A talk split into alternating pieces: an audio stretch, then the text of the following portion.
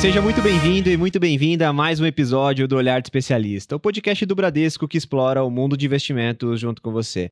Aqui é o PH e, como de costume, eu tô com o Tailan. Tailan, sobre o que, que a gente vai falar hoje, hein? PH, é o seguinte, a gente tá indo pro episódio número 32 aqui do Olhar de Especialista. É sempre muito bom fazer essa editoria. E hoje nós vamos tratar de economia verde, ou seja, bastante relacionado a algo que os ouvintes eventualmente já devem ter escutado falar, que é o ISG ou ASG para algumas pessoas, que são os aspectos ambientais, de sustentabilidade e de governança corporativa especificamente dentro desse universo, nós vamos tratar de lítio. É o seguinte, lítio, pessoal, é, o que, que, eu sei sobre lítio, né? Eu vou ser uhum. bem sincero aqui contigo que eu vou aprender em conjunto com os nossos ouvintes, porque esse assunto ele é de certa maneira bastante específico, mas é algo que vem ganhando notoriedade, mas eu sei que é bastante utilizado na, na bateria dos carros elétricos, não é mesmo? Então, isso de alguma maneira impacta é, nessa economia verde. Então, de certa maneira, a gente vai explorar esse assunto aqui hoje, né? Se te tranquiliza, eu sei o mesmo tanto que você. Então, a gente está é, junto nessa exatamente. jornada. Vamos aqui. aprender juntos. Exato. É o seguinte, pessoal. O nosso primeiro convidado é o Tiago Cunha, gestor na Ace Capital. Tiago, seja muito bem-vindo aqui ao nosso podcast. E eu gostaria que você passasse aqui para os nossos ouvintes um pouco de quem que é o Tiago, quem que é você no mercado financeiro, como você chegou lá na Ace. Conta um pouco mais para a gente. Obrigado, PH. Obrigado, Tailan. É, obrigado pelo convite. Uma honra estar aqui com vocês. Marcelo também. É, cara, eu tenho um, uma história relativamente longa no mercado, né? Tenho 20 e poucos anos já de experiência. É, comecei com equities em 2007, mais ou menos. Uh, entre outras casas, eu passei pela antiga Skipper, que hoje virou Alaska, junto com Breda. A gente fundou lá a Skipper lá antigamente. É, passei pela BRZ, Uh, depois eu fundei a minha gestora, fiz o spin-off com o mesmo time que está hoje, até hoje, jogando junto ali, né, que chamava Grow Capital. E no ano passado a gente fez a fusão com a Ace, já há um ano, uh, e a gente toca vertical de, de equities ali. É uma carreira relativamente longa, com muita, muita, muita altos e baixos aqui no Brasil, e essa parte de commodities é alguma coisa que eu olho já há bastante tempo também. Bacana, Thiago. Experiência já bem comprovada. É. E eu gostaria de saber o seguinte: além desse campo profissional, quem que é o Thiago no dia a dia? Conta pra gente. Cara, eu sou pai em tempo integral. Então, tenho o Twister e o Hurricane lá, que são meus dois filhos. Né? Não, não, sobra muito tempo além, além disso, de tomar conta deles, de brincar com eles ali, mas é uma coisa que realmente eu gosto bastante de, de estar presente, de fazer e acompanhar o crescimento deles, é uma coisa que, que me agrada muito. Bacana. Sei bem como é, viu? O pai tem que ter um dia de 36 horas, né? É bem desse jeito. E o nosso segundo convidado é o Marcelo Barros, sócio na JGP. Marcelo, seja muito bem-vindo ao nosso podcast e conta para o nosso ouvinte quem que é o Marcelo no mercado financeiro. Obrigado, PH. Obrigado, Telan. É, obrigado, legal. Thiago está aqui com você também, dividindo o espaço. É, obrigado pelo convite, pessoal. Bom, eu comecei minha carreira no mercado, na verdade, há menos tempo, né? Eu comecei minha carreira profissional em 2007, numa empresa de petróleo, uma multinacional. E, e aí, assim, eu nem pensava muito em, ir para o mercado, acabou que foi acontecendo e eu migrei em 2013, então tem 10 anos. Lá na JGP mesmo, comecei lá, ajudando na cobertura de óleo e gás e eu fui crescendo. Hoje eu sou o sócio responsável por, basicamente pela toda, por toda a cobertura de commodities é, em bolsa. É, Basicamente, basicamente essa é a história. Poxa, que bacana. Então, duas pessoas totalmente especializadas em commodities para a gente discutir esse assunto hoje, então. Sim, não, e, e, também o Marcelo passou pelo lado real disso. Exato. Você é. falou que passou pelo setor de petróleo, Sim. então, diferente, experiência bem bacana. E nas horas vagas, Marcelo, o que, que você faz? Conta pra gente. É, fiquei perguntando, fiquei me perguntando aqui quando perguntou pro Thiago assim, nas horas vagas, é, acho que a gente não tem hora vaga, né, cara? É. Mas assim, o tempo que sobra é isso aí, não tem muito diferente não, é família e se cuidar um pouquinho, né, assim... Gosta de praticar esporte? É, eu faço o que dá, né? É, vou na academia e tento, tento ler um pouco, assim, assim, expandir a cabeça, né, basicamente. Poxa, bacana. Essa parte do esporte, ela tá muito presente dentro do mercado financeiro, né? O jeito de extravasar ali o estresse do dia a dia. A gente até brinca que vai abrir uma Olimpíada aqui do podcast, porque sempre um convidado tem algum hobby relacionado a esporte. Bom, e vindo aqui para o nosso assunto, né? Acho que a gente pode começar mais do macro e depois a gente chega num, num tema mais específico, que seria mais entender toda essa questão da transição energética. A gente escuta muito isso. Hoje eu diria até que abaixou um pouco a poeira sobre esse assunto, principalmente após a pandemia, mas isso estava muito quente ali antes do coronavírus, que é justamente como que a gente vai fazer essa transição? Quais são os desafios enfrentados? É, parte de infraestrutura, regulação, parte de resistência. Acho que a gente pode começar por aqui. Então, o que, que vocês imaginam desse contexto inteiro de transição energética? Quais são as dificuldades? Bom, legal. Eu acho que você tem alguns desafios aí, né? O, o, mais visível, acho que talvez hoje, é a questão da cadeia de suprimentos, ou seja, como é que você vai conseguir fornecer todos os materiais, os, as commodities que vão ser necessárias para suprir isso. A gente falou do lítio no começo, mas existem outros tantos, né? Você tem cobre, você tem cobalto, você tem níquel, todos eles em maior ou menor escala, é, eles podem entrar nessa cadeia de eletrificação, não só na bateria, mas eletrificação. Mas eu acho que antes disso, o maior desafio que a gente vai ter vai ser sobre a, a própria geração de energia elétrica, né, que eu acho que isso talvez seja o maior desafio, porque não adianta a gente falar sobre uh, uma energia verde ali se a gente ainda continuar com energia fóssil na geração. Né? Então, hoje, a Europa, principalmente, ainda tem uma concentração grande ali é, em, em, usinas térmicas, a carvão, a gás. Uh, eu, eu, brinco muito, né? Aquele meme que tem, né? De um carro da Tesla sendo abastecido num gerador a diesel ali, que não faz o menor sentido, obviamente. Mas ao longo do tempo, isso a gente vai ter que endereçar, ou seja, da onde que vai vir essa energia limpa? Eu acho que ficou bem claro que o sol renovável, né, sol eólico e solar, acho que não tem a robustez necessária para você é, prover essa energia de uma forma estável e, e, segura, né, ao longo de todo o ciclo, principalmente no hemisfério norte. E eu acho que esse vai ser o grande desafio nos próximos anos. Perfeito. É, Marcelo, você que passou muito tempo ali né, na, na, parte da indústria, principalmente de petróleo e tudo mais, eu acho que é, essa questão que o, que o Thiago colocou agora, de como que você sai né, de um, tipo de energia que a gente tem hoje fóssil e migra para uma energia sustentável. Você que atuou na indústria, você acha que essa passagem ela é tão simples igual todo mundo imagina? Quais são as complexidades que você enxerga?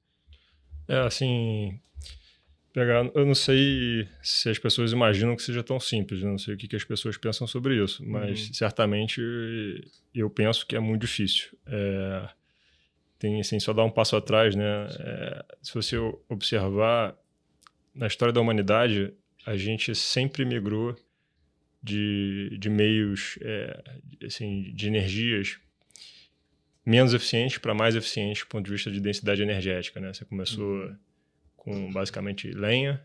Uhum. É, depois você foi migrando para o carvão. É, depois você migrou para o gás natural, é, petróleo. E, e, a densidade energética ela foi, foi só aumentando. Essa transição que a gente está se propondo a fazer é a primeira vez que a gente vai ter uma perda relevante de densidade energética.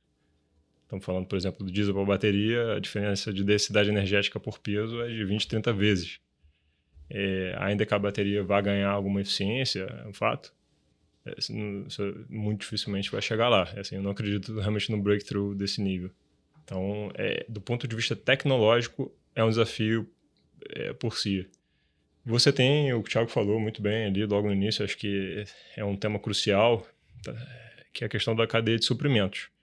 E está muito associado àquele conceito de efeito de rede também, né? enfim, da forma como você quiser pensar. Uhum. É, como é que você muda toda uma matriz que tá, tem toda uma infraestrutura é, no planeta montada para aquilo, que foi montada ao longo de séculos, é, e você, de repente, da noite para o dia, transiciona. Né? É, qual, qual, quais incentivos que você está dando para que os agentes é, econômicos façam isso? É, e esse incentivo ele, ele, ele tem uma problemática adicional, né? porque assim, a mudança climática é um problema global. Uhum. Só que ele tem especificidades locais, regionais. Né? Cada país emite um tanto, ou emitiu um tanto, cada país está num certo ciclo econômico. Então, como, como, como, você, como que você equaciona tudo isso? Né? Não é à toa que, por exemplo, até hoje, tanto se fala de carbono, de mercado de carbono, da importância de se ter um mercado de carbono importantíssimo, na minha opinião. Uhum. E você não tem um mercado de carbono global. Né? Qual o ticker do carbono global? Me diz aí, porque eu não conheço. Talvez tenha. Não sei se é... Então, assim, os desafios são enormes. Entendi. E um custo também mais elevado no meio de todo esse processo, né?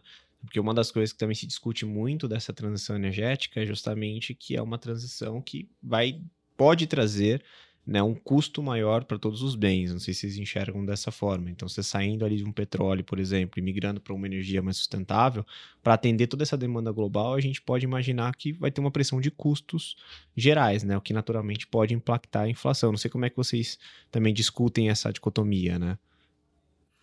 Cara, é, é, essa parte de, de, de, inflação, claro que é um tema, eu acho que isso ficou muito mais latente nos últimos anos por conta da, da, do efeito da, da pandemia, né, da disrupção aí dos cadeias de suprimento, principalmente da China. Mas a gente tende a pensar essas coisas como se fossem é, binárias, né? Ou você está na, na, na, energia renovável ou não está. E, na verdade, o que eu acho que vai acontecer, assim, você vai ter um, um um longo período de tempo que você vai ter convívio entre energia fóssil e energia uh, renovável, elétrica. Uh, eu brinco que a idade da pedra não acabou por falta de pedra, né? E da mesma forma, assim, a gente não vai acabar com, com energia fóssil por falta de, de, de petróleo.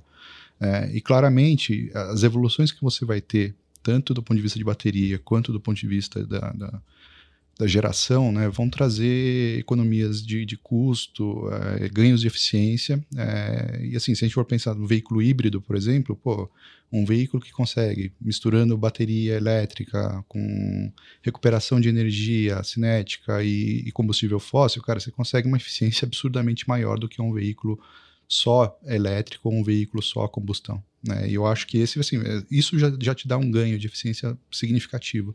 Então, pensar do ponto de vista de inflação só, é, acho que hoje o tema de inflação está mais ligado é, nas cadeias de suprimento. Por quê? Porque o cara faz a projeção lá de quanto que vai precisar de lítio para 2030 e você faz a conta e fala, pô, não tem lítio suficiente. Né? Mas no final existem outras variáveis. Né? Primeiro, é, todas essas estimativas de curva de, de demanda elas partem do princípio de quanto tempo aquela bateria vai durar. E o que a gente está vendo hoje já é que as baterias estão durando mais tempo do que inicialmente estimado. Então isso já te dá uma demanda um pouco menor para frente.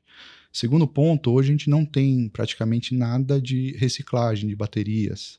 É, com um mercado mais maduro, que você já tenha mais material possível de ser reciclado, eventualmente esse mercado vai atender. E os primeiros estudos que a gente viu já de, de reciclagem chega a recuperação de 90%. Então, isso de fato é uma economia circular e que vai demandar menos material é, é, natural, né, que, que venha a ser extraído da terra. Você pode atender uma parte da demanda simplesmente reciclando.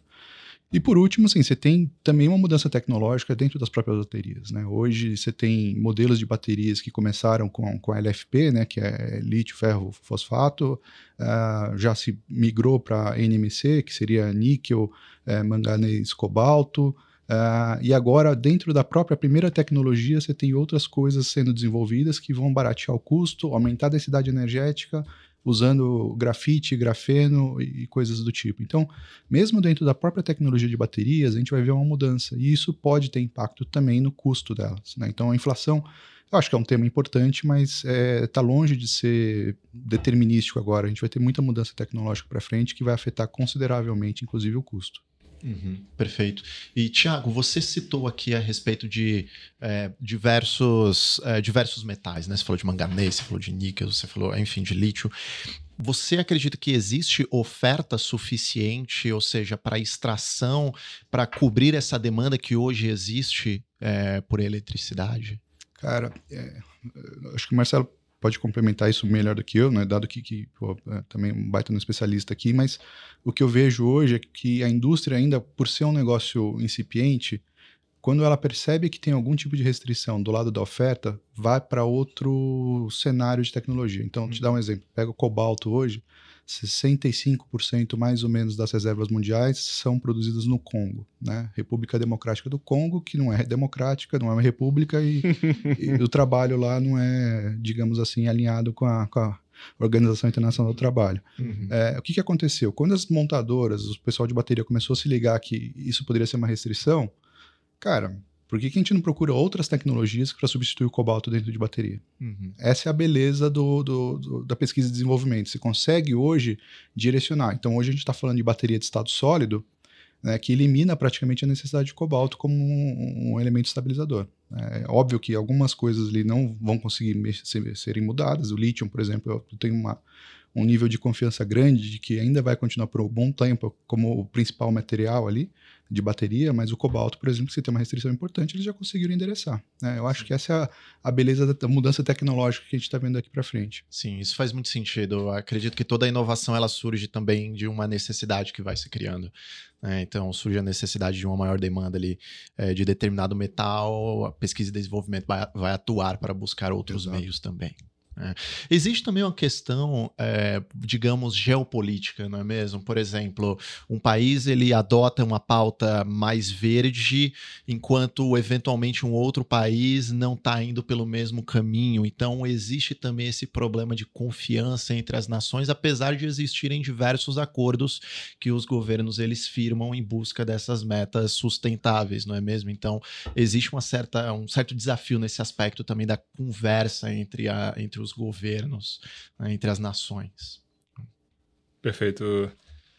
É, então, eu acho, assim, só, só voltar um, um ponto, acho que está até ligado a isso que você está falando, voltar um ponto que o Thiago comentou aqui. E, assim, eu já acho que inflação é um tema assim, tá? Assim, pensando até mais, um pouco mais conceitualmente, eu não sei qual que vai ser o peso disso na prática, mas se você pensar conceitualmente, assim, o carbono, de novo, o carbono tem um custo, né? É, qual que é o custo do carbono? O custo justo honestamente eu não sei. Né? Se é 20, 30, 60 ou 100 dólares, não sei. Acho que tem várias formas de pensar, talvez uma forma razoável seja pensar qual que é o custo é de você não tirar esse carbono né, lá na frente. E, enfim, os estudos apontam para cenários de assim, centenas de trilhões de dólares de impacto na sociedade né, nas próximas décadas em função da, das mudanças climáticas. Dado que a gente emite muito carbono, muito mais do que deveria, né, do ponto de vista do equilíbrio do, do, ecossistema do planeta. E que a gente se beneficia disso, né, por essa energia, vamos dizer, é, mascaradamente barata, mais barata, né, ela deveria ser mais, ser mais cara. Então, é como se você estivesse pagando assim, de uma forma fake uma energia mais barata hoje, isso vai ter que ser mais caro de alguma forma. A, a alternativa vai ser substituir essa energia só que aí a gente está falando de toda essa discussão né, que o Thiago está trazendo aí. Assim, você vai ter que investir, fazer capex, você vai ter que extrair lá do Congo, etc, etc, né, e várias outras coisas, né? E, e, aí, e aí, juntando com isso que você perguntou, né, essa discussão da geopolítica, eu acho que é um pouco aquilo, é aquilo que eu comentei no início, assim, é um problema de coordenação. É, cada país vai ter sua agenda. Obviamente, a Noruega ela tem condição, né? Assim, é um país riquíssimo, um dos países mais ricos que tem em PIB per capita é, ele tem condição de pagar esse, esse preço né, e, faz, e promover essa transição mais rápido do que os outros. Outros países, por exemplo, como a China, têm um interesse talvez mais estratégico. Né? É um país gigantesco, né, proporções continentais, população né, assim, a maior do planeta. Não sei se já, a Índia já passou, mas enfim, está ali páreo. Sim. É, é, assim, vai ser cada vez mais dependente de né, de, assim, de fontes de energia confiáveis, etc. Uhum. Eles, eles são grandes, grandes grandíssimos né, importadores de petróleo. Né?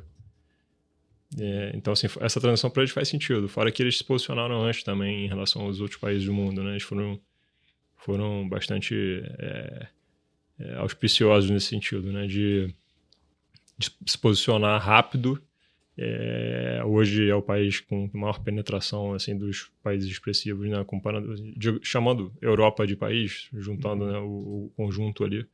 Europa, quando você compara a China, hoje é 25% da penetração de, de, novos carros já é, é, elétrico na China, versus 15% na Europa e, e menos de 10% nos Estados Unidos. Né? Os Estados Unidos está acelerando, mas ainda está bem atrás. E isso também trouxe uma certa vantagem para a China. Ele hoje é o principal fornecedor, aí, principal player da cadeia de suprimentos, né?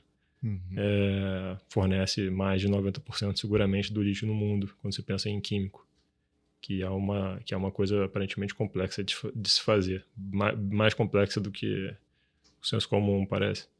Então, assim, vai ter, essa, vai ter essa, essas discussões, elas sempre vão existir, não, assim, não tem jeito. Agora o, o caminho tem que ser um só, não tem jeito. Você vai ter que, você vai ter que fazer essa transição. Uhum. Perfeito. Você falou que na China tem mais veículo elétrico do que na Europa? Tem, e as vendas. Nossa. As vendas, é, a penetração das vendas de carro elétrico na China é bem maior do que na Europa, do que na Europa e nos Estados Unidos. Né? Entendi. Não, você acabou de quebrar aqui para mim um paradigma. Pra mim eu também. sempre pensei que na Europa fosse assim o edge da sustentabilidade. É. Interessante esse ponto. É, eu também fiquei China, surpreso. Europa e depois Estados Unidos. Interessante. É, eu recomendo dar uma olhada, assim, a China evoluiu muito nessa indústria, assim, por exemplo, pega, dá uma gugada, olha os carros da BYD, vai ficar impressionado, são carraços, dá vontade de comprar um, porque E é tudo elétrico. tudo elétrico. é. E agora que você tocou no assunto do lítio, Marcelo, eu já gostaria de afunilar aqui mais a nossa pauta, né, PH? Boa. vir aqui para o assunto é, relacionado a esse metal, entender é, que você explicasse aqui para nós o que, que é o lítio, por que, que ele se tornou importante, é, as aplicações que existem na indústria, os setores que dependem dele, enfim, queria escutar um pouco mais a respeito especificamente desse metal. Legal. Cara, o lítio não é um material novo, né? Todas as, eh, ele já é utilizado há bastante tempo em baterias, mas ele também tem um uso industrial, que hoje é mais ou menos 50% da demanda, que é para fazer graxa, para fazer vitrocerâmico, eh, tem algumas aplicações para vidro também, né? Para vidro tátil, esses que a gente usa em telefone. Mas de fato, assim, a grande demanda atual dele é, é para bateria de veículo elétrico. E por que isso? Porque dentro da tabela periódica, todo mundo lembra aquela aula de química que todo mundo dormia. ele é o metal mais leve, né? E, e isso traz alguma característica importante quando você pensa em peso para você fazer um material com densidade energética que consiga, enfim, transmitir, fazer essa transmissão de energia de um jeito rápido, né? Transmissão de íons ali. É, então, ah, hoje, grosso modo, você tem duas fontes de lítio, né? Um é o lítio mais conhecido que aquele de Salmoura, que tem no Chile, que tem na Bolívia e na Argentina, né? É um lítio ah, que é usado através da evaporação de água salobra, e isso, esses depósitos estão mais no subsolo. Ah, enfim, é o que a gente mais conhece. Na Austrália e no Brasil, a gente tem um outro tipo de formação, que é uma formação rochosa, né, mais ligado é uma mineração que a gente muito parecida com o que a gente já conhece aqui da Vale, né, obviamente com diferenças especi- de especificidade de produção, mas é um lítio de rocha. E a partir desse lítio de rocha você consegue extrair também é, um outro tipo de lítio. Ainda tem uma discussão né, na segunda cadeia, né, que é a cadeia de químicos, qual que seria a- o modelo ou o tipo de lítio que vai prevalecer, né, se é o hidróxido ou o carbonato de lítio. E aí, assim, na formulação química, dentro do- da- dos componentes da bateria, cada um deles tem vantagens e desvantagens. É, mais recentemente, a Tesla, principalmente, tem usado mais o hidróxido. É, e a partir do hidróxido, você tem algumas vantagens em usar o lítio de rocha, que é o, que é o brasileiro. Mas, por exemplo, a bateria LFP, que é a mais barata, que é a mais utilizada na China, ela tem vantagens de usar carbonato. Então, nesse caso, assim, o custo do, do, do, do brine, né, da- da- do lítio de salmoura, é imbatível se a gente for comparar com o lítio de rocha. Uhum. Dá para entrar em pô, muito mais detalhe aqui, mas vamos deixar o pessoal acordado, né? Não- Bacana. Tô falando com um químico aqui, hein? O que, que é O isso? pessoal se especializou de fato. E interessante, porque aqui na América, América do Sul, eu não sabia que tinha essa riqueza de. Você falou de Argentina, Bolívia, que são expoentes, então, na, na extração desse, do lítio. É, o Chile é o maior produtor, já é um dos maiores produtores há bastante tempo, né? Ah, mais recentemente a Argentina tem desenvolvido bastante, apesar dos problemas políticos, eles conseguiram ter um framework ali de, eh, de regulação do setor que foi muito positivo nos últimos anos e acho que a grande surpresa é o Brasil, né? que a gente nunca viu isso Sim. antes e agora, pô, a gente já tem aí pelo menos umas cinco empresas, quatro empresas listadas de lítio, ah, todas elas ali na região do, do, do Vale do Jequitinhonha, que é uma região paupérrima, então eu até fico pessoalmente feliz de ver uma indústria crescendo e ajudando o desenvolvimento de uma região assim. É, eu acho que nos próximos anos a gente vai ver o Brasil entre os três, quatro maiores produtores do mundo. Bacana. E isso é recente. Recente, recente. Interessante. Muito bom saber disso. Né, E se a gente tá falando de uma transição energética, onde, assim, ainda é muito prematuro, mas acho que a gente pode eventualmente comparar o lítio com o petróleo do futuro, e o Brasil tendo essa matriz interna, eu vejo isso até com uma vantagem competitiva a longo prazo interessante quanto nação, né? Sim, sim. é, Tem pessoas que chamam de petróleo branco. É, é mesmo? Mas ah, vamos lá. É, essas empresas que estão aqui no Brasil, vocês diriam que a gente está conseguindo se valer dessa, é, dessa vantagem competitiva que o nosso cenário possui, enfim, o nosso país possui nesse aspecto de lítio? É, tem, tem empresas internacionais chegando para extrair lítio aqui no nosso território, é isso? É, vamos lá. São, são empresas que são listadas lá fora, então são constituídas lá fora de fato. Mas, por exemplo, a Sigma Lithium, uma empresa que a gente investe desde 2020, acho que Thiago está lá também bastante tempo. Deu bastante alegria. é, graças Pela risada dos dois é, aqui, foi, foi bom. É, foi um super caso de sucesso. É, a, assim, o grupo que controla são brasileiros, entendeu? Então, é, a questão da Constituição lá fora também é muito uma questão de o que, é mais conveniente naquele momento do ponto de vista de mercado de capitais, porque, uhum. por exemplo, o Canadá e a Austrália são países que são reconhecidos, tem, tem uma cultura de investimento em junior miner, né? Assim, ou seja, mineradoras muito pequenininhas que estão começando seus projetos e que não necessariamente vai ter alguma coisa ali. São investimentos especulativos, é, bastante arriscados, mas, mas obviamente quando dão certo, é, dão muito dinheiro. É, eventualmente você pode ter a última vez que eu vi isso na Austrália, assim, a quantidade de empresas do estado, não sei se você já viu isso, Thiago, mas assim, são dezenas, assim, é tipo 60 empresas, assim, dessa ordem de grandeza. De mineração. De, de mineração de lítio. De lítio, de lítio é. Caramba! Então, assim, tem, obviamente tem muito aventureiro, um setor que tá, tá começando, né? Sim. né? O, lítio, você fala, cara, é muito interessante, assim, eu, só um, só um pequeno detalhe, assim, eu, uhum. um parênteses, eu, quando comecei a olhar lá em 2020, é eu fui estudar e tal, eu fui olhando as coisas do passado, e assim, em 2016 se estimava que a demanda em 2025 seria 500 mil toneladas. Hoje, essa estimativa é 1 milhão e 500. Então, assim, Nossa. já multiplicou por 3 e pode ser que a gente esteja errado, né? E você que está ouvindo reclamando que a gente erra a inflação, né? é, meu ponto é só que, assim, eu não veria dessa forma, né? Assim, não é, não é que são empresas estrangeiras é, o importante é o que, que elas estão fazendo ali no, na região, do ponto de vista de, da comunidade, de, de fazer o trabalho correto, etc. A Sigma, de novo, é um ótimo exemplo.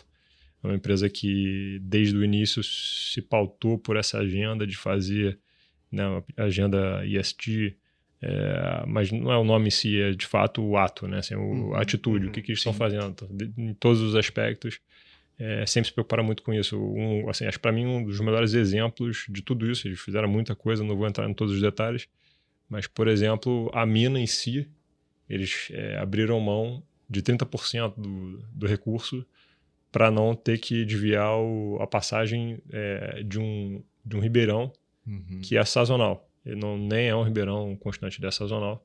Mas para não modificar o ecossistema, a, a, população ali né, do local é uma população bastante carente, que meio que depende ali também um pouco dessa, desse recurso. Eles optaram por deixar na mesa, né? Uhum. Algo que eles poderiam ter, ter é, explorado e decidiram não explorar. É, esse é um ótimo exemplo. Fora vários outros, né? Doações e, e campanhas de financiamento de microempreendedorismo, etc, etc. Então, é, é muito mais sobre o que você faz. E, obviamente, ao desenvolver a região, você aí você vai pagar o hot, você vai desenvolver, uhum. você vai empregar, vai trazer emprego local, etc. Eu não, eu não vejo dessa forma, não.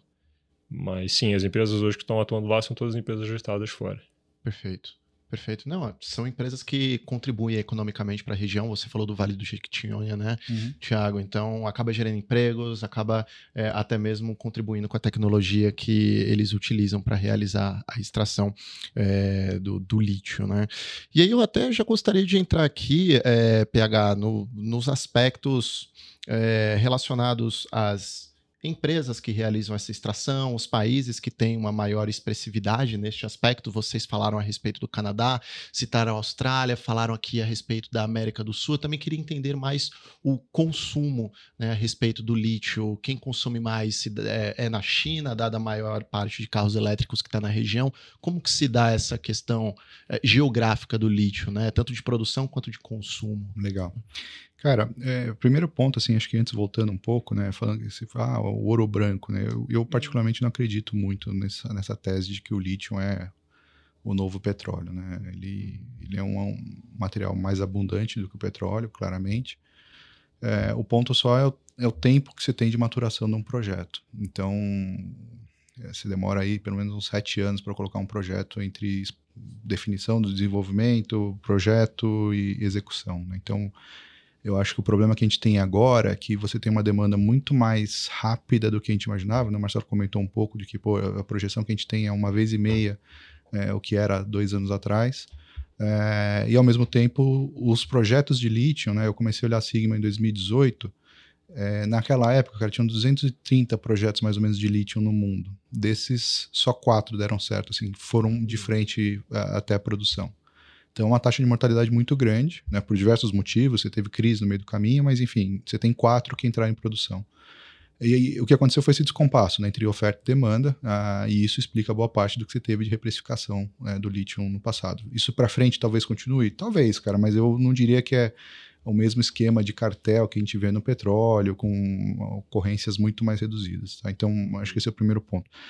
Em relação a consumo, né, a gente tem que separar, porque a cadeia do lítio não é que você pega o lítio em rocha, já coloca ele ali dentro da bateria e sai funcionando. Né? Ele tem um processo químico ainda e eu acho que o ponto que o Marcelo comentou, né, sobre, sobre estratégia geopolítica, eu acho que a China, ela, cara, ela tá, assim, alguns, algumas décadas na frente, não do Brasil, mas do resto do mundo, assim, porque os uhum. caras, é, eles tiveram uma leitura muito rápida e feliz e uma execução muito boa em se, em se posicionar nas cadeias de suprimento global. Então, os caras têm hoje participação em boa parte das empresas de lítio no mundo, nas chilenas, na Argentina, etc.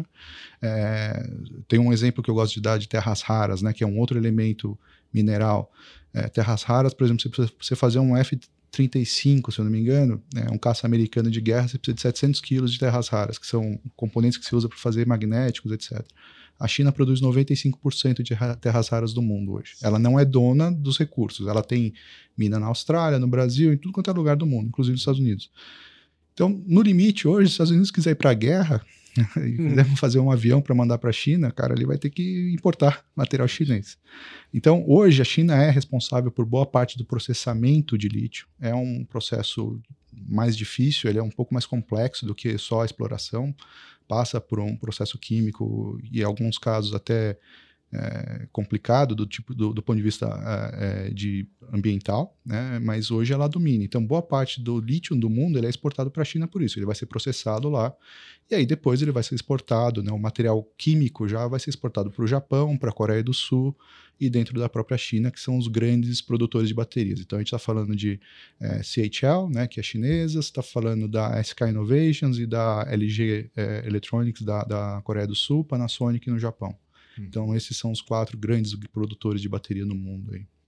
Perfeito. Então quer dizer que eles não necessariamente é, extraem na China, eles não. extraem em outros lugares, Exato. mas a especialização está na mão ali dos chineses para que eles realizem a exportação Exatamente. Do, do lítio para ser consumido no restante do, do, mundo. Exatamente. Isso é bem interessante sobre o aspecto do continente asiático de uma forma geral, porque a gente gravou um episódio aqui, é, no episódio 30, a gente falou sobre semicondutores, então a gente explorou bastante também toda essa indústria e tem uma concentração muito grande em Taiwan ali também, que é na região asiática, né? Então, é, parece que é uma, meio que uma tendência essas novas tecnologias estarem mais concentradas deste lado do globo, que sobre o aspecto geopolítico pode ter uma interferência grande, porque de um lado você tem realmente a parte de inteligência artificial, de inovação muito forte dentro dos Estados Unidos, mas na outra ponta você tem essa parte das matérias-primas que acaba sendo produzido na Ásia. Isso está muito ligado também, creio, com o mundo mais é, de forma geopolítica, né, mais globalizado de uma forma geral dos últimos anos anos e que agora provavelmente a gente pode ter aí alguma mudança dessas cadeias de produção. Né?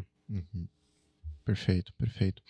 E pessoal, queria entender aqui de vocês é, agora como que vocês estão aplicando isso nas respectivas gestoras que vocês atuam, é, tanto na ACE quanto na JGP, se o, se o Marcelo quiser startar aqui, é, mas é uma exposição indireta, é uma exposição através de setores que se relacionam a lítio, é uma exposição em, em empresas é, que produzem carros elétricos, é diretamente lítio. Como que vocês fazem lá, Marcelo? Bacana. É, não posso começar então aqui. É, acho que esse papo vai ser bom, até porque a gente tem um vestido em comum aí, pelo menos uma que eu saiba. É, a gente acaba se restringindo hoje, assim, no universo de lítio, tá? É, eu, como te falei, eu sou sócio responsável por é, cobertura de commodities. Uhum. Minha especialidade, né, ao longo desses últimos 10 anos tem sido olhar esse setor.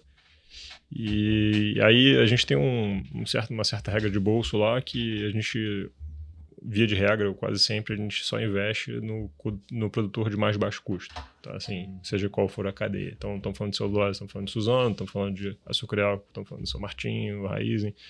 Estamos falando... O Brasil, tipicamente, ele acaba sendo naturalmente é, o produtor de mais baixo custo dessas, dessas grandes hum. commodities aí que a gente, né, Vale, como produtor de minério, enfim. É, aqui é um pouquinho diferente, né? Aqui a gente não necessariamente, como o Thiago falou, os, os salários, né?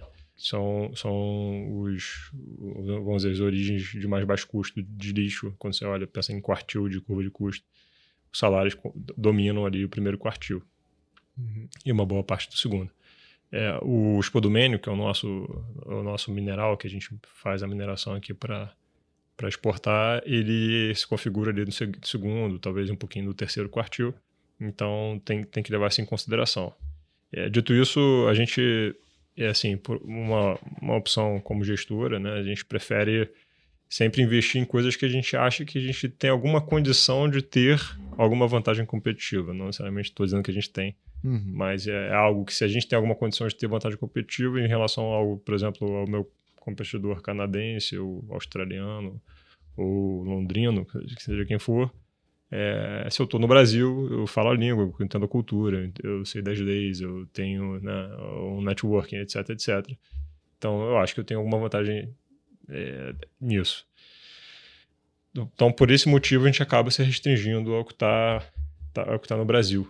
É, e aí, assim, só fazer um disclaimer rápido, acho que esse parênteses é importante eu discordo parcialmente aqui do Thiago no seguinte sentido, assim, não estou dizendo que vai ser ouro branco, mas eu, eu, realmente acho que a gente vai ter um trend aí é, de, de preços mais altos do, do lítio, né? Assim, não, não, sei qual é o nível, mas é, são preços mais altos. Por quê? Eu vou explicar. Em commodity, basicamente, você tem, é, pensando nos extremos, basicamente dois momentos, né? Se você divide, se você fosse binarizar, se eu posso usar essa palavra, uhum. é, os ciclos, né? Você vai ter o ciclo de alta e o ciclo de baixa no ciclo de baixa, é, quem manda é a curva de custo. Né? Ou seja, o produtor de mais alto custo ele vai ser pressionado a tirar a produção daquela commodity específica é, do mercado para poder ajustar o preço, porque está todo mundo amassado e alguém precisa tirar, senão, né? e esse cara é o cara que sangra primeiro.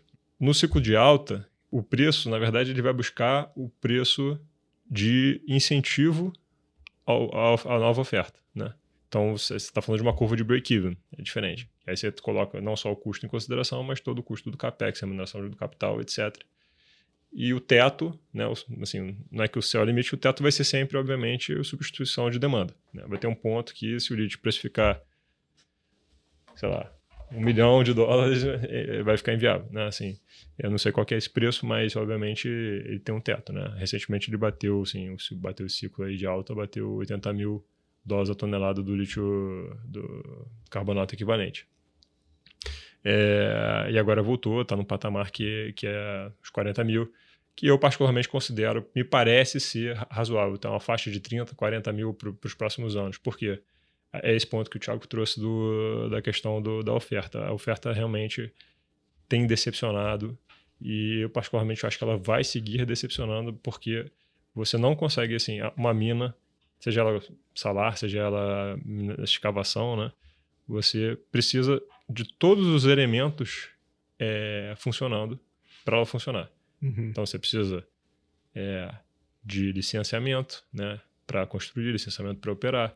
Você precisa de uma regulação minimamente viável. Você precisa de é, ter, o, ter o, o, mineral ali. Você precisa é, uma, uma bela barreira à entrada, né? São muitas, exatamente, são, são muitas é, questões que que precisam estar em place. Então, por exemplo, a Rio Tinto, que é a maior mineradora do mundo, é, tentou está tentando colocar um projeto na Sérvia e que não, não, não funcionou. Botou é, centenas de milhões, não lembro quanto foi, 500 milhões de dólares, alguma coisa assim. 500 milhões, né, Thiago? Isso aí. É, e o negócio está lá parado, porque o, a, a população votou contra, né? 500 milhões de dólares e está parado. E a comunidade foi contra. Então, assim, é, é, é, isso que a gente vai, é isso que a gente vai ver. Essa temática, ela, essa temática, a, a transição energética, ela tem essa dicotomia, né? porque ao mesmo tempo que você vai demandar mais materiais para exatamente fazer essa mudança de infraestrutura, para transicionar para energias mais limpas, então você está puxando a demanda, ao mesmo tempo você vai pressionar a oferta, porque você está cada vez mais preocupado com as comunidades, com uhum. a poluição, é, etc, etc. O modo, o modus operandi ele vai ter que mudar. Né? A mineração já está vivendo um pouco isso, a mineração de minério de ferro. Então, assim, feito esse parênteses, eu estou falando isso é importante porque, dado que eu estou investindo num cara de, de segundo quartil de custo, segundo, talvez terceiro, eu preciso ter o mínimo de confiança, assim, não de confiança, né, mas de uma visão de que o preço vai estar mais alto. E eu acho que o preço vai estar mais alto durante mais tempo. Então, assim, dito isso, eu fico confortável. E eu, eu acho que eu tenho algum edge, de novo, assim, de, de poder acompanhar mais de perto ali o desenvolvimento do, do lítio no Brasil. A gente acredita é, no lítio como, né, como material do mundo, assim, nos próximos muitos anos. A gente acredita no Brasil como um grande polo produtor do futuro é, já está começando a produzir, né? Já, a Sigma já produz hoje. E ali ao redor dela tem outras empresas, como o Thiago falou. Então, basicamente, hoje o que a gente faz é isso. A gente tem Sigma como é, nosso principal é, investimento nesse setor, mas a gente tem também investimentos menores, com posições menores, obviamente, pelo, pelo risco maior, mas que também podem dar retornos maiores é, nessas áreas que estão ao redor, que a gente acha que tem, naquelas que a gente acha que tem potencial é, como por exemplo a Latin Resources uh, e a Lithium Ionic, que são duas empresas que a gente tem também em posições menores. Uhum. E, e, posição direta a Lithium, tem como fazer isso? Só para eu entender também, é, é, listado? Tem como? Não, cara, o Lithium hoje ele funciona muito com contrato de balcão, né? Então até tem uma, um desenvolvimento aí para tentar fazer um contrato financeiro, mas ele por enquanto não tem muita liquidez e aí assim a sua exposição acaba sendo via equity mesmo, né? Ou royalty, na melhor das hipóteses, você pode também ter royalty de alguns projetos. E ETF não tem também, single names? Não, não. É, o ETF tem, mas por exemplo, o ETF de lithium que tem, eu acho que a última vez que eu vi a maior posição era Tesla. Aí assim, cara, é indireto, né? É, é, quase um long and short, né? Porque você tá, o cara tá short em lítio, né? tá, então é um negócio meio esquisito. Mas, é, é, assim, só esse ponto do Marcelo eu concordo. É, quando eu disse que ele não é o, o, petróleo só, né, que eu acho que ele não é tão geograficamente pouco distribuído como é o caso do petróleo. Eu acredito também, obviamente, que, que lítio vai ficar com preço mais alto por um bom período de tempo, mas eu acho que é uma janela que a gente vai aproveitar aqui. E claramente, dessa, a única certeza que eu tenho é que essa quantidade de empresas que estão surgindo hoje de lítio, pouquíssimas vão chegar em nível de produção. Por uma série de fatores, técnicos, financeiros, logísticos, geopolíticos, enfim é, é muito difícil. Assim, acho que essa prova de 260 para 4 ficou muito claro o quanto quão difícil é você chegar numa fase de produção.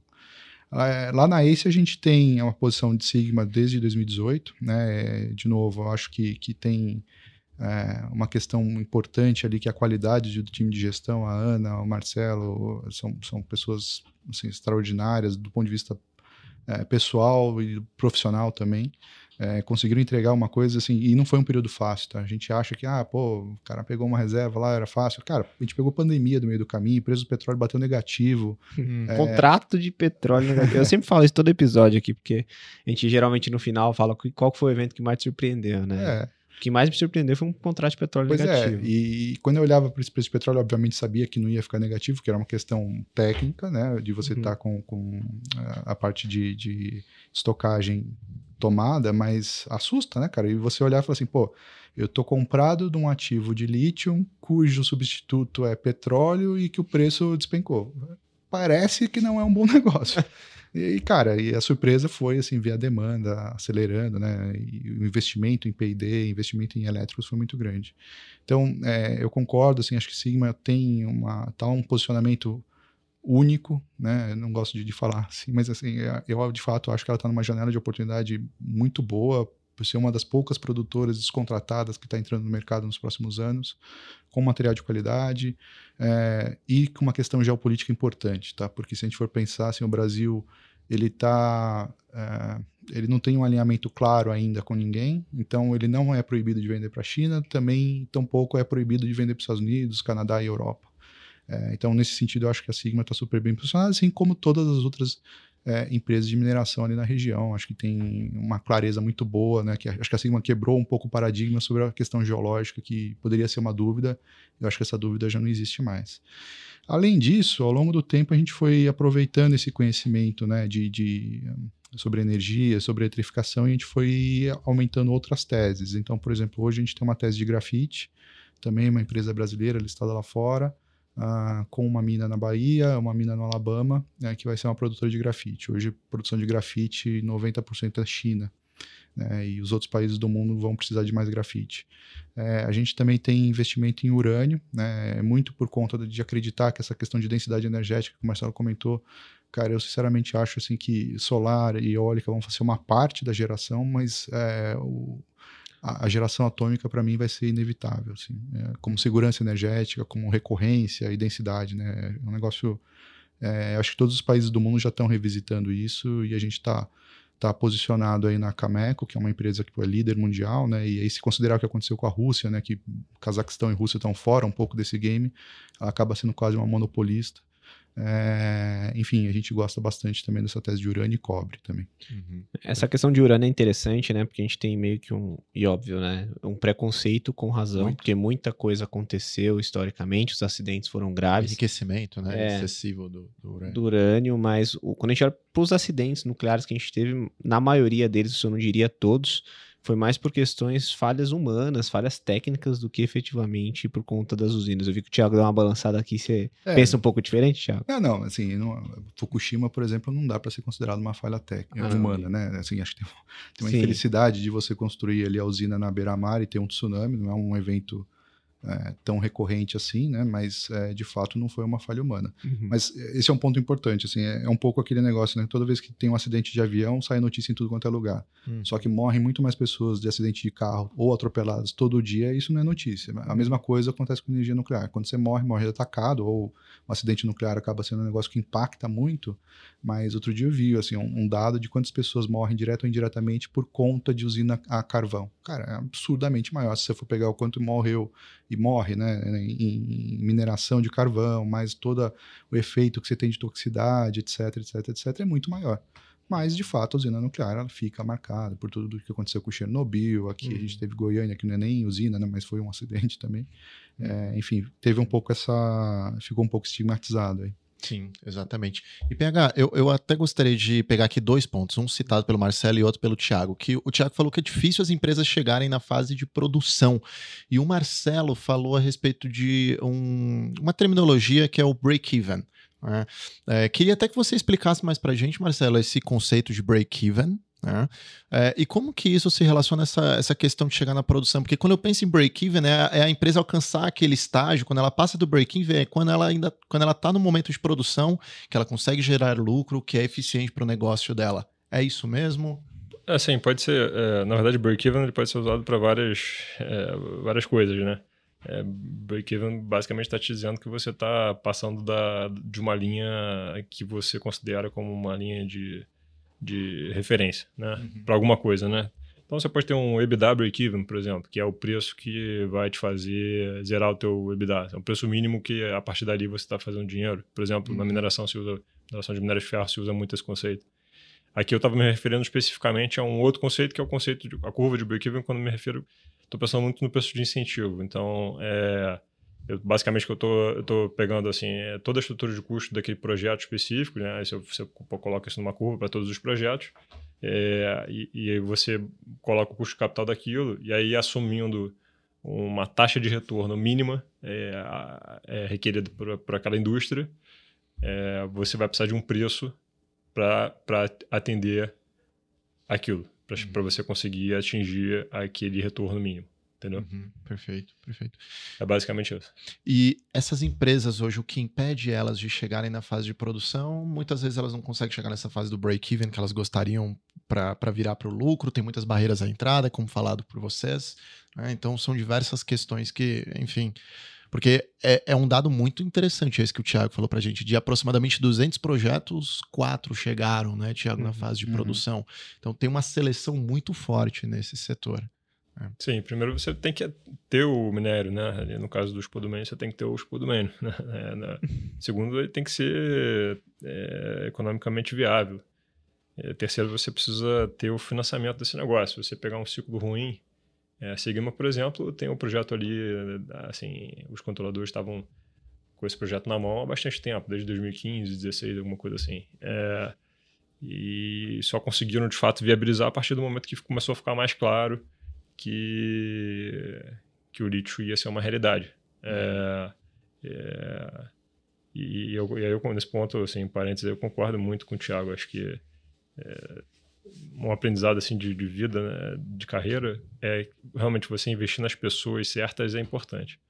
E realmente a Ana, o Marcelo, é tudo, toda a turma lá que eles puseram para tocar o negócio, é, eles são realmente impressionantes, conseguiram fazer um negócio que, como o Thiago falou, essa frase que esse, essa palavra que ele usou é importante, acho que eu queria frisar, descontratado, né? A empresa está vindo ao mercado, ainda com o controle definido, praticamente definido, né? O grupo tem 40 e poucos por cento, uhum. sem ter nenhum compromisso desse lítio. Isso, do ponto de vista estratégico, é absurdo, né? Porque, como o Thiago falou, praticamente todas as grandes mineradoras têm é, capital chinês por trás, de alguma forma, maior ou menor grau. Então, assim, como é que vai ficar? Se, se, se a gente, se na nossa análise, a gente tiver certo de que esse negócio, a demanda vai explodir e a oferta não vai conseguir acompanhar, é, você ter acesso a esse material ele vai ser muito importante. E, e aí você tem um cara que está produzindo, já começou a produzir, tem um, fora isso, tem um potencial enorme de expansão de recursos, de reservas e, e aquilo virar produção, porque a área que eles estão é enorme, segmento gigantesca, é, com muito potencial. Tem, sei lá, tem aproximadamente 200 pegmatitos na, nas regiões. Pegmatito é, é a rocha que você explora lá para poder tirar o escudo meio. É, tem um, aproximadamente 200 ali na região das, das áreas de concessão da Sigma, eles exploraram efetivamente, não sei, 5, entendeu? Nossa. É, então tem muita coisa para fazer. É, é, um valor estratégico de, de estar descontratado é absurdo. Uhum, perfeito. E, você, e, e agora uma questão aqui é mais verificando o feeling de vocês mesmo. Vocês acreditam que nesse universo de carros elétricos, veículos elétricos, as montadoras elas estão sensibilizadas com este aspecto da eletrificação da sua rota, é, da, da, da, sua, da sua frota de veículos? Cara, eu acho que foi um movimento a forceps. É, o chinês enfiou a goela abaixo, porque você pega o que esses caras entregaram nos últimos 4, 5 anos, assim, eu, eu, peguei um report outro dia, acho que do pessoal da Audi ou da, da BMW, que a China ficou fechada para visitação durante a pandemia, né? E eles foram o último país que reabriu. E aí todo mundo estava esperando o, o, o, auto, o auto show lá de Shanghai, que, é, que era famoso, né? Para eles verem os lançamentos do mercado chinês e tal. E o pessoal esperava algum tipo de avanço e tal. E quando eles chegaram lá, eles falaram assim: puta, ferrou. É, os caras estão rodando aqui a uma velocidade 3, a gente achando que a gente ia conseguir fazer o catch-up. Não, assim, eles estão muito na frente. Então, o que eu acho que aconteceu, cara, é que as montadoras ocidentais elas foram obrigadas a entrar na competição, principalmente porque as montadoras chinesas tiveram muito sucesso no principal mercado do mundo, que é o mercado chinês. Uhum. Então você pega é, as ocidentais, as alemãs, isso está inclusive está pegando a balança comercial da Alemanha. Você pega é, o que era exportação de veículos para a China, principalmente, cara, teve um, um desmonte. Por quê? Porque hoje a BYD é a principal montadora de veículos. Então, o cara ele pode ter, ele tem a opção dele. E você pega hoje, assim, as montadoras japonesas, por exemplo, cara, que sempre foram, é, vai, early adopters de tecnologia, sempre tiveram uma confiabilidade muito grande, reconhecimento de marca, elas ficaram muito para trás, mais para trás, inclusive, que as europeias. Você pega a, desculpa, a, a, Toyota, a Honda, uh, elas perderam completamente esse bonde. A Toyota apostou muito no híbrido uh, de hidrogênio, não foi para frente, apostou muito no híbrido com recuperação de, eh, de energia cinética, só sem bateria. É, não deu certo e agora ela está prometendo uma bateria. Falou, bom, erramos, vamos mudar, a gente vai para uma bateria com autonomia de 700 km. Uhum. É, então, assim, eu acho que eles foram trazidos para essa discussão é, pelo maior competidor do mundo. É isso. Assim, não acho que tem uma convicção. A realidade está aí, cara. Acho que não é mais você debater se vai ser ou não. Uhum. A realidade está aí. É 30% do mercado chinês, o maior mercado do mundo. Não tem muita opção, né? E, e, o tempo para isso chegar em país emergente aqui como o Brasil, é... como, como que vocês imaginam isso? Acho que depende muito da estrutura, né? Você fala de penetração de venda de carro elétrico. É, isso. Eu acho que o Brasil vai ser mais demorado, naturalmente, porque todos esses países assim tiveram um determinado momento no início, né, particularmente, bastante incentivo. A China até hoje tem incentivos. Inclusive, acabou de estender incentivos. Eles vêm reduzindo, mas eles continuam existindo e são relevantes. É...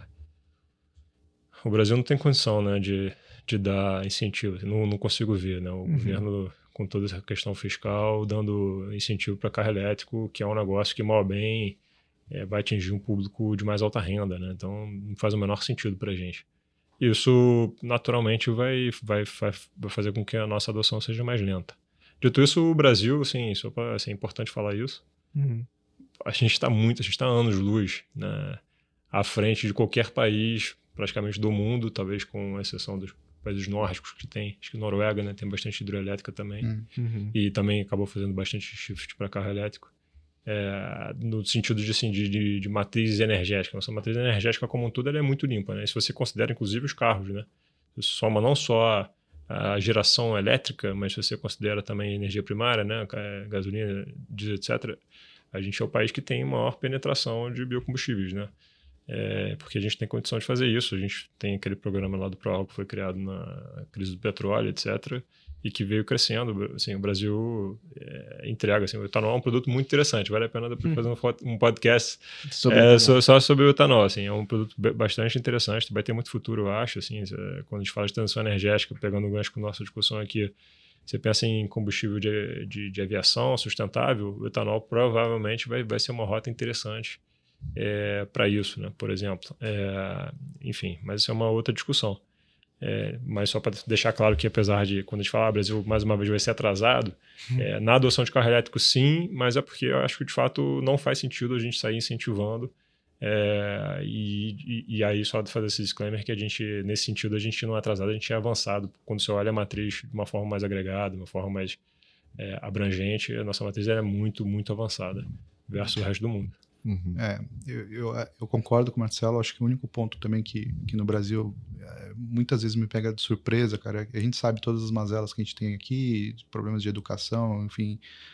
Acho que isso é conhecimento no todo mundo, né? Mas uma coisa que me chama a atenção aqui é o, é o poder de criatividade e de adaptação do brasileiro, né? Em todos os mercados, cara, mercado financeiro inclusive.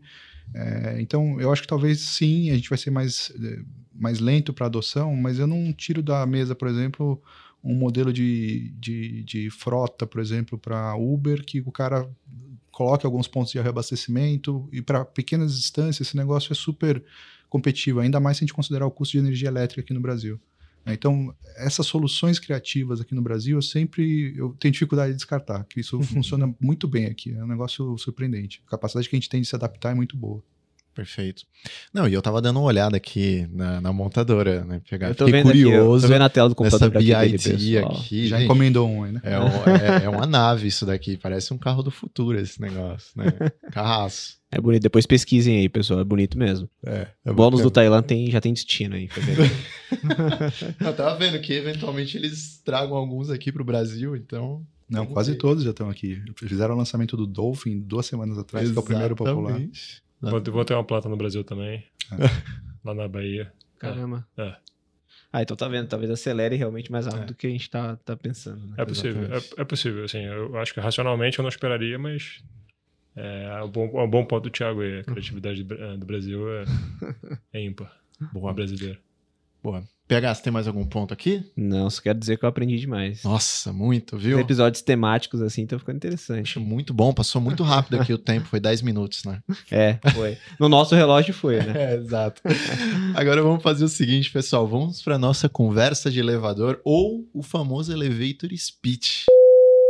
É o seguinte, pessoal, gostaria de entender de vocês é, qual vai ser uh, o maior desafio da mudança de matriz energética na visão de vocês? É que se vocês tiverem, se vocês tivessem que listar o top 1, é o maior desafio que existe.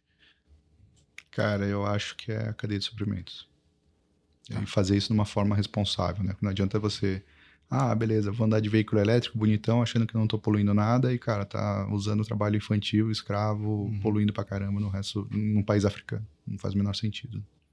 Acho que isso tem um, tem um limite já, e a gente já bateu esse limite aqui entregar o ASG como um todo, né, Exato. né, Thiago? Não, isso é importante, porque você falou que tem lítio de uma determinada modalidade que você utiliza água para realizar É, a- Sim. A, extração dele. Sim. É isso. Esse é um dos problemas. Hoje você pega. né? Não, não, na verdade, assim, o líquido que você extrai no deserto do Atacama, veja bem, deserto. Hum. E você tem uma comunidade ali e tal que depende dessa água para sobreviver.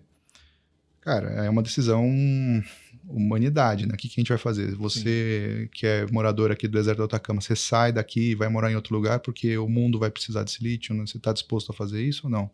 Ou vamos trazer água do oceano, desalinizar para colocar aqui? O custo vai ser outro. E por isso que essa questão do preço, que o Marcelo comentou, é super importante. No preço certo, você viabiliza uma série de outras soluções. Né? Mas a, a solução de mais baixo custo nem sempre é a que você vai encaixar todas as demandas que você tem do ponto de vista social, político, geopolítico. Perfeito. Então eu acho que a parte de cadeia de suprimentos vai ser a mais complicada, por enquanto.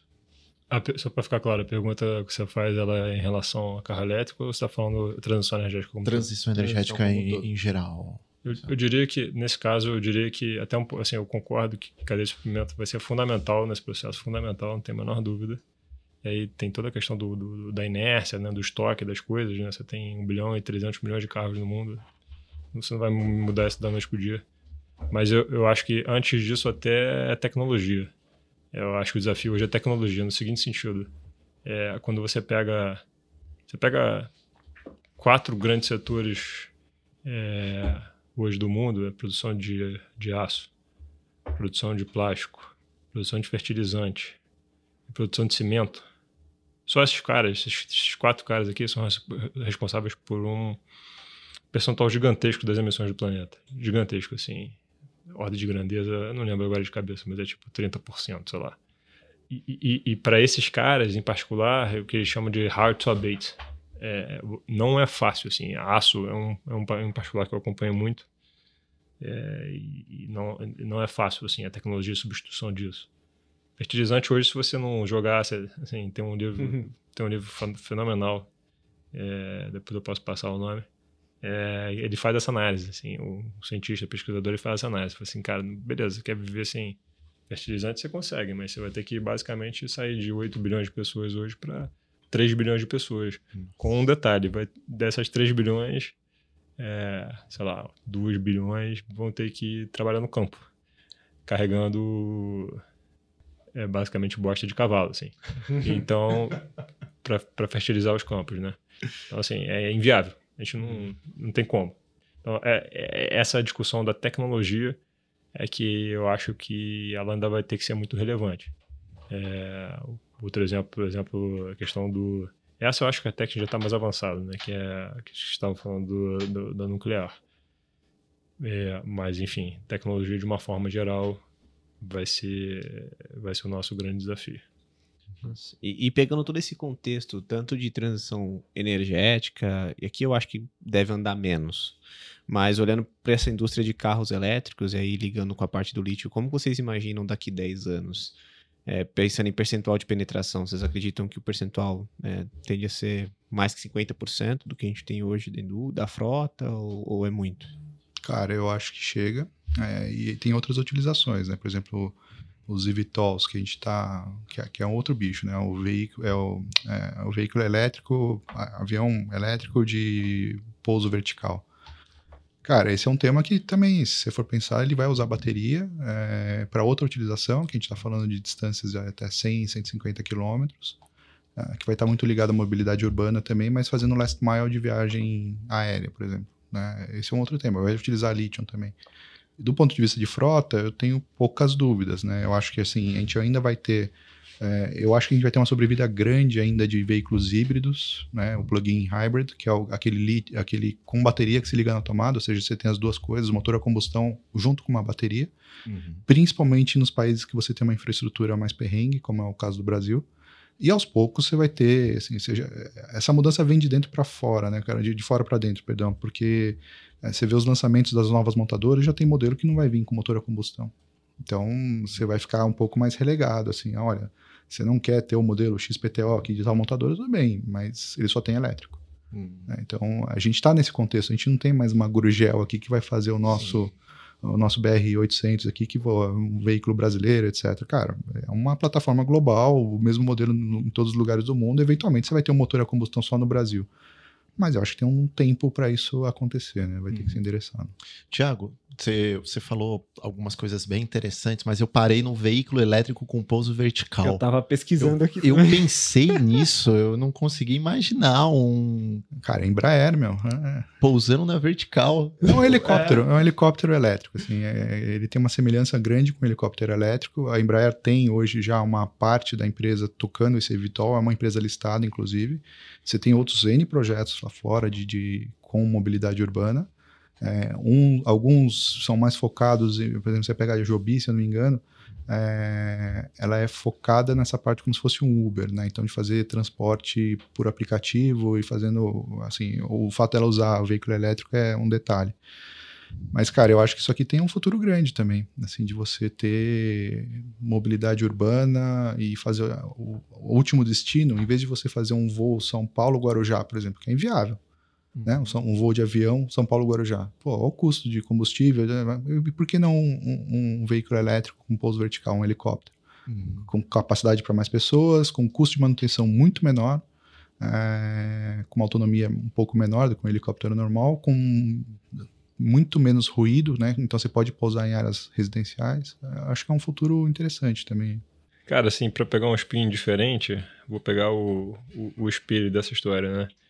Acho que daqui a 10 anos é, a gente vai ter muito avanço, é, basicamente em cima das tecnologias, do, do, do que a gente está fazendo em termos de cadeia de suprimento hoje. É, obviamente com a continuidade disso né, e maturação desses investimentos, é, das novas adoções, né, da adoção pela sociedade dos, dos carros elétricos, etc. É, é, bastante energia renovável, etc. Isso também vai, vai, vai continuar. Energia renovável é um negócio que, inclusive, está se mostrando bastante viável economicamente, bem interessante.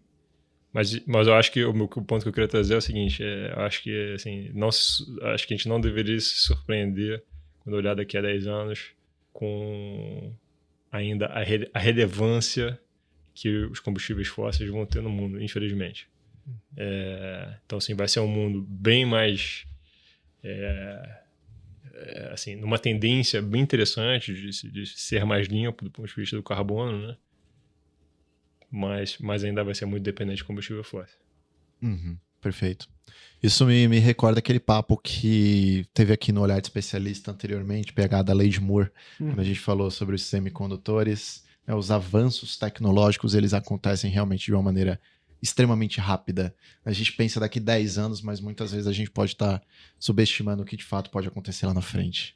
Exatamente. Eu não, não gosto de jogar contra a tecnologia, não. Acho que é. tem mais chance de surpreender de forma positiva. Quem Desculpa. sabe daqui. Posso, posso interromper? Claro. claro. Na, essa parte importante é assim.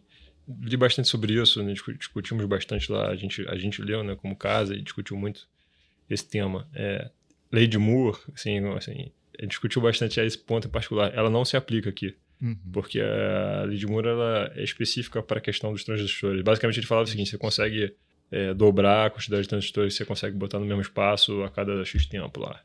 E, e isso, obviamente, forma uma curva exponencial absurda e, de fato, foi impressionante a, a capacidade de previsão desse cara. Mas isso não se aplica ao mundo físico, uhum. é, químico, né? assim, uhum. se você olhar a curva, por exemplo, de, de evolução tecnológica das baterias, é assim, infinitamente mais lenta. E, de novo, toda a questão da inércia, que a gente está falando das, das cadeias de suprimento, etc, etc, do, do, do estoque de carros que você vai ter para substituir. Então, assim, eu não me, não me balizaria pela curva de Moore. Por isso que eu estou dizendo, acho que a gente vai se surpreender com a nossa dependência, o quão dependente a gente ainda vai ser de combustíveis fósseis lá na frente, daqui a 10 anos. É, esse ponto que o Marcelo falou é, é bem importante e é, assim acho que colocando adicionando um ponto aqui né acho que talvez a gente vai ver nos próximos 10 anos um mundo menos globalizado né que é um mundo que está se movendo em blocos separados e eu acho que não vai ser desprezível a quantidade de energia e dinheiro que a gente vai gastar pura e simplesmente para substituir um fornecedor que antes a gente nem pensava nisso. Ah é, tá bom produz na China ok próximo problema né Agora, não, você vai ter que tomar uma decisão de falar, pô, não pode ser mais chinês, tem que ser outro. Uh, onde vai ser? Qual o custo? Quanto vai custar mais caro? Isso tudo uh, te vai demandar energia, tempo, foco, grana, uh, em vez de você gastar pura e simplesmente no desenvolvimento tecnológico. Então, talvez a, o avanço tecnológico que a gente vai ver daqui para frente não necessariamente vai ser com a mesma velocidade que a gente viu, porque a gente vai ter que tomar decisões que antes eram mais banais, eu acho. Uhum. Tem um dado muito interessante que, que esse pesquisador que eu falei, ele traz que é se você pegar a evolução dos aviões em termos de, de eficiência energética nas últimas décadas, assim, foi absurda, assim, consome hoje algo como 60% a menos combustível por, por é, milha viajada, né, alguma coisa assim. Só que a quantidade de voo aumentou tanto é, que hoje assim, o setor emite muito mais do que lá no passado, uhum. apesar de todo esse ganho de eficiência. E, e, esse vai ser outro desafio que a gente acabou comentando aqui, mas que é bem basicão, que é o demográfico barra, vamos dizer, de enriquecimento da população. A gente espera que o mundo enriqueça, que as pessoas né, tenham condições de vida cada vez melhor. E isso, a tendência é isso acontecer, sempre aconteceu, a tendência é isso continua acontecendo. Então, até 2050, a gente vai sair de 8 bi para 10 bi de pessoas consumindo mais. Uhum. Isso vai totalmente contra o conceito de emitir menos, né? Sim. Então, o desafio é, é grande. De fato, faz sentido. Né? Você consegue tornar mais eficiente determinada tecnologia, emitindo menos, mas a, a, a utilização dela aumenta. Uhum. Né? No final, a conta ela fica maior. E pessoal, aqui para encerrar, levando para a última pergunta, eu gostaria de uma indicação de vocês de um livro, um paper, um site, um filme, enfim, fiquem à vontade. É, um ligado ao mercado financeiro e um fora desse contexto, né, aqui para os nossos ouvintes. Cara, eu estou lendo um livro que é, o título em português é Mundo à Venda, né, que é um livro que conta a história dos traders de commodities desde a década de 40, 50 até hoje. E eu acho que. Por que, que esse livro é interessante? Né? Primeiro, porque pô, é, a história é fascinante. Uma empresa de trading de commodities gerou surgiu a Glencore, a Trafigura, que são grandes empresas até hoje, né? e muito rentáveis.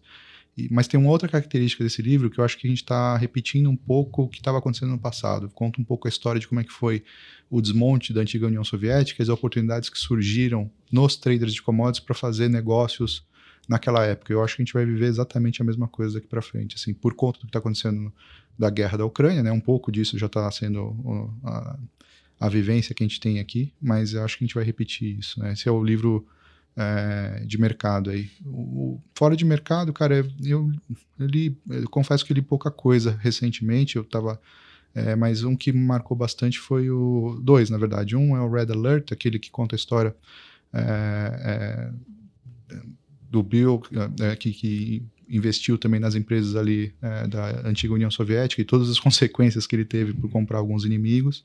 E o Show Dog, que é do fundador da Nike, né? Esse do, do Phil Knight, muito bom também. Sim. Tiago, café da manhã, almoço e janta, mercado financeiro. Exatamente. É, é que as outras referências são dos meus filhos, né, cara? Aí ah. fica pegando meio mal. Não, mas esse do Phil Knight é uma boa. É, é ótimo. E com você, Marcelo? Assim, de mercado, já que a gente está falando de, de energia e tudo, eu vou até focar mais nisso. Não, é bem mercado, mas enfim, um uhum. livro mais técnico que eu recomendo muito. É, vai explicar muito melhor isso daqui em relação às coisas que eu falei. Não que o Thiago, o Thiago tem, tem mais experiência, mas enfim, o livro chama Energy Transitions. Desculpa, não sei, assim, enfim, não sei se tem em português na real. Uhum. Seria Transições Energéticas do Vaclav Smil é, é um pesquisador, um cientista pesquisador, ele faz quase que um livro por ano, são até livros mais caros que a média, assim, são muito bons, bem aprofundados. Esse livro em particular, ele fala exatamente da transição energética e vai explicar tudo isso aqui que a gente falou em detalhes. Muito bom. É, de livro, assim, mais de lazer, cultura, é, eu particularmente te, assim, tenho a sorte, né, eu tenho uma irmã extremamente inteligente e, e, e, preparada e assim ela lê toneladas de livros por ano é, de, assim, de literatura e tal e, e, aí ela faz a minha curadoria então assim quando quando os pouco tempo livre que eu tenho para ler eu leio as coisas que ela me recomenda. Os últimos dois recentes que eu li que ela me recomendou que eu achei muito bons é um é o Vastas Emoções e Pensamentos Imperfeitos do Rubem Fonseca. É um romance policial interessantíssimo. Se passa no Rio e tudo, então assim, ainda tem essa conexão aqui comigo. É... E o outro é um livro que eu não parei de rir, assim, de gargalhadas e gargalhadas, chama Me Talk Pretty One Day, do David Sedaris. Uhum. Então, é bem humor que eu gosto, assim, humor ácido, direto. sacaneia todo mundo, ele próprio, assim, é muito engraçado. Recomendo muito. De braço. Duas recomendações diferentes aqui, né? Sim, exatamente. Não, eu gostei das recomendações, são sempre muito boas, né? Boa. Bom, então agora a gente pode caminhar para o nosso encerramento. Quero agradecer muito aqui o, o Thiago pela participação, todo o time da ACE aqui, obviamente representado por você. Também agradecer o Marcelo aqui, todo o time da JGP. Fique à vontade para colocar aqui uma palavrinha final para o nosso ouvinte. Não, só agradecer mesmo. o convite foi ótimo. É... Enfim, estamos estamos à disposição, querendo é, falar com a gente lá na JGP, é só procurar os canais. E, enfim, muito bom discutir esse tema, é um tema muito importante, né? tanto do ponto de vista de sociedade como, como cidadão, mas também como investidor. Está dando muita oportunidade, a gente, a gente tem conseguido capturar algumas delas. É, vamos continuar acompanhando aí. Isso aí. Eu gostaria de agradecer também, colocar o time da ACE também à disposição para qualquer dúvida. É, o que a gente mais gosta, eu brinco, cara, a cota ela sintetiza muito o que a gente não gosta de fazer, que é uma história só de números ali, né? Conversar sobre isso é muito mais enriquecedor, traz um pouco mais sobre debates e pensar sobre isso, sobre o futuro, é de fato onde a gente gosta de gastar mais tempo. É, agradecer o convite e, e, de novo, é um prazer, Marcelo também, é um nível muito bom aqui de debate. Muito obrigado, pessoal. Bacana. É, PH é muito. É, é, legal, né? Ver as gestoras, enfim, de peso engajadas neste assunto. E SD. Exatamente. É, foi um papo bastante inspirador. Tenho certeza aí que vai agregar muito com os nossos ouvintes. Exatamente. Aproveitando isso, né? E chegando no momento merchandise programado, você que está nos ouvindo, não esqueça de curtir esse conteúdo, comentar e compartilhar com aquele amigo que quer saber tudo a respeito de economia sustentável e oportunidades de investimento. Lembrando que para acompanhar seus investimentos no Banco Bradesco e outras instituições financeiras, baixe o Investe Mais Bradesco na sua loja de aplicativos. É uma forma prática de visualizar seus investimentos, um verdadeiro consolidador. Esse foi mais um episódio do Olhar de Especialista, o podcast que explora o mundo de investimentos junto com você. Valeu!